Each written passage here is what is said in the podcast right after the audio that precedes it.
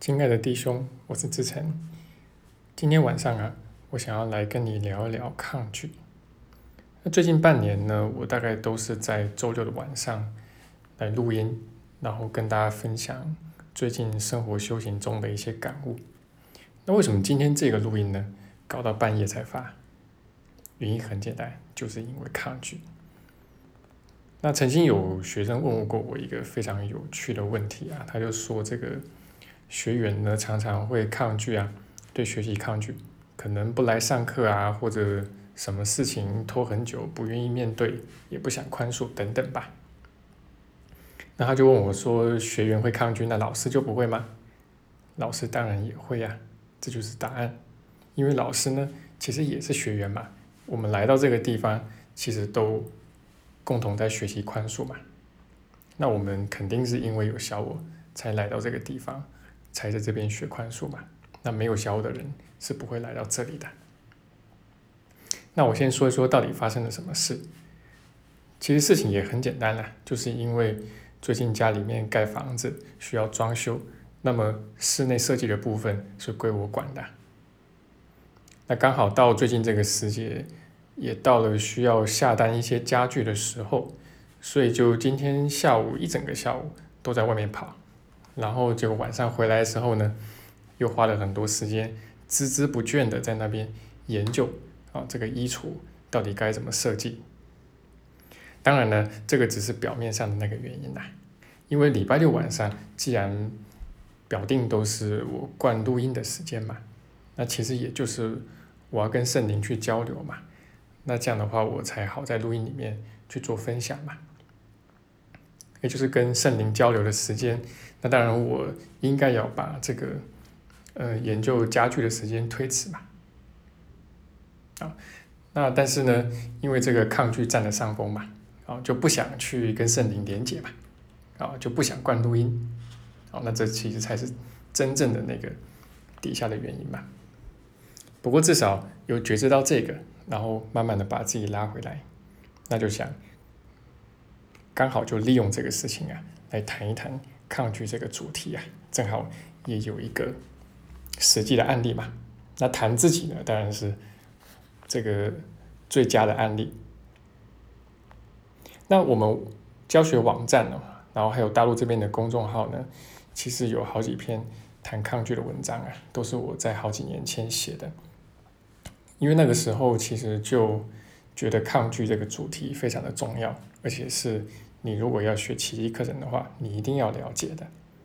那这几篇文章啊，其实也是我常常请学员去找来看。那不管是在我们的教学网站或者公众号，应该都不难找得到。那我自己是在好几年前就意识到，有小我就等于有抗拒，没有抗拒就等于没有小我。我先说说前面这个，有小我就等于有抗拒。那这抗拒呢，其实说明白了，就是抗拒回家嘛。因为小我呢，终究来说，他要的是分裂嘛。那但是回家就意味着回归一体嘛。好，那这两个东西呢，是不能两全的，也不可能有什么灰色地带。所以只要一回家呢，小我就没有活命的余地了。啊，所以他一定是坚决抗拒回家到底的。那所以，只要我们还有一丝小我，不管你修炼了多久，程度有多高吧，那么你就会有，还是会有那么一丝抗拒。那倒过来说，如果说你今天真的是里里外外啊，从表意识到潜意识，完全都对回家这件事情没有抗拒的话，那就表示你已经没有小我了。那老实说，这是不可能的，因为如果是这样的话，你就不会出现在这里，你也不可能在这里听我在这边录音了。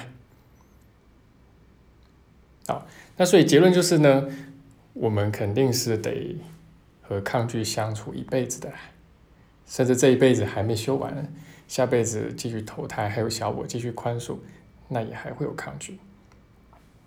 听起来有点绝望吗？不过其实以我自己的体验啦，因为我自己学奇迹课程也快十年了，其实抗拒还是会有，还是很明显，你会体验到它。但是这个抗拒呢？跟小我呢，很显然又比以前小了很多啊。那随着学习的时间呢，特别是深度，好，那你的愿心越来越充足的话，这抗拒会慢慢慢慢的越来越减少。那么抗拒的时候呢，我们内心感受到的那种不舒服啊、拉扯啊、郁症乏力的那种感受，也会有大幅度的下降。所以整体来说，这个平安还是会很明显的会增加。那抗拒这个东西听起来似乎不是太好啊，好像是一件坏事吧？因为直觉给人感觉哦，抗拒就是会让让人无法进步吧，会拖住你的脚步嘛。不过很有趣的是啊，就是当你没有认真考虑去做一件事情的时候，你的内心是不会升起抗拒的。啊，如果你以前没有听过我讲这个的话。可以仔细思量一下啊，就是没有认真考虑去做一件事情的时候，内心其实不会对这件事情升起抗拒。所以以这个奇迹课程来说啊，就是我们真的有下了那个宽恕的愿心啊，我们才会真的对宽恕或者对回家有抗拒啊。所以抗拒其实好像并不纯然是一件坏事。它反而可以成为一个反向的指标，让你去看到说，哎，你的确对宽恕这件事情有下愿心下去。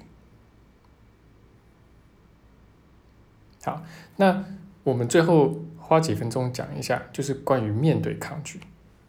那其实面对抗拒啊，我觉得最重要的一件事情啊，可能是唯一最重要的一件事情，就是学习放下对自己的定罪。啊，或者说学习利用这个抗拒去宽恕自己啊，就是宽恕自己的抗拒。那这个呢，特别是在奇迹课程的第九十五课啊，这个学员练习手册九十五课里面，它有详细的讲到。那么这一课呢，一样我们有详细的课文讲解，在这个网站跟公号里面。然后这一课呢，我自己也重新做了翻译，在大陆的公众号。上面有啊，那比如说以我自己今天遇到的情况啊，那我的小我他就会看到这个抗拒，之后他也会蠢蠢欲动，啊，因为你觉知到自己有抗拒的时候，哎，小我也觉知到啊，那么他可能会说什么？他可能会说，那你看你都已经学奇迹课程十年了，你还这样，哦，那。你学这奇一个人到底有什么用啊？好，那你都当别人老师啦，结果你好像也没有好多少，啊，也是这边抗拒那边抗拒，啊，不愿意宽恕，啊，那小五可能就会对我这么说。那不过因为以前对于抗拒的觉察还有宽恕已经操练过千百万回了啦，啊，所以呢。基本上，小我他会想要去说这些话，有这些念头起来的时候，会我会马上觉知到他。那基本上这个东西现在不会再迷惑住我了，可以很快的放下。那我自己在学习的初期的时候，确实比较容易因为这样的情况，就陷入自我定罪的漩涡里面去。啊，所以抗拒呢本身是小我的一个表现，他想要扳回一城嘛。然后现在你觉知到自己有抗拒的时候，他又在给你叠加定罪，哦，那就是小我上面有叠加的小我，那这就趁着小我的心意嘛。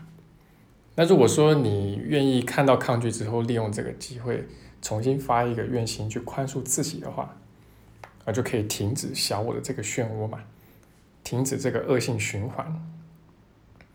那反而呢，可以把你自己啊。从那个抗拒跟小我的状态再拉出来，好，那这其实也就是这个九十五课啊，他在讲的重点。好了，那这大概就是我今天晚上的分享啊，跟你谈一谈什么是抗拒，而且是以我自己实际的例子来谈。那么最后我们还是要广告一下，就是我们新一季四到六月的。网络课，然后还有实体课在台中。那网络课是无远佛界，实体课只在台中呢，是已经可以开始报名了。那在我们的网站跟公号里面都有详细的文宣。那么这次四到六月呢，我们讲的主题是终极疗愈。那主要有两大区块，一个是讲疾病与疗愈，这个会讲的很详细。那这部分呢，也算是我自己的专业啦。那另外一部分呢，另外一大区块讲的是死亡与生命。那在我们的文宣里面都有详细的，包括报怎么报名啊，然后学费啊等等，然后还有就是每一周上课呢，上的是什么样的章节，然后要讲的主题是什么，我都已经有很详细的写在里面了，欢迎你可以去参考一下。那如果你愿意参加实体课的话，我们也有开放第一堂课的试听是免费的，欢迎可以来我们家里面坐坐，喝个茶。